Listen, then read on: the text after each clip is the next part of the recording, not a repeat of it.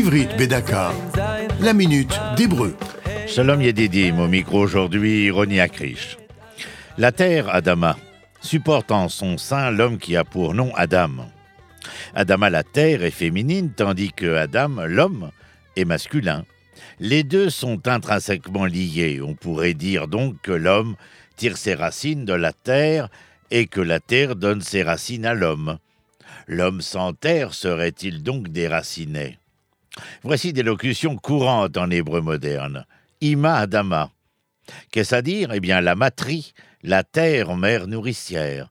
Ima, la mère, Adama, la terre. Une terre convoitée, adulée, nourricière, rassurante.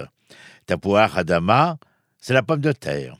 La racine de tapouar est nefar et tafar à savoir enflé, gonflé.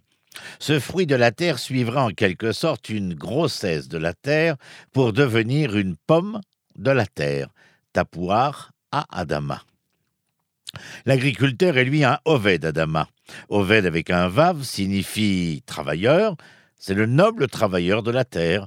Sans la lettre vav, il devient Eved, c'est-à-dire esclave de la terre, victime de son labeur.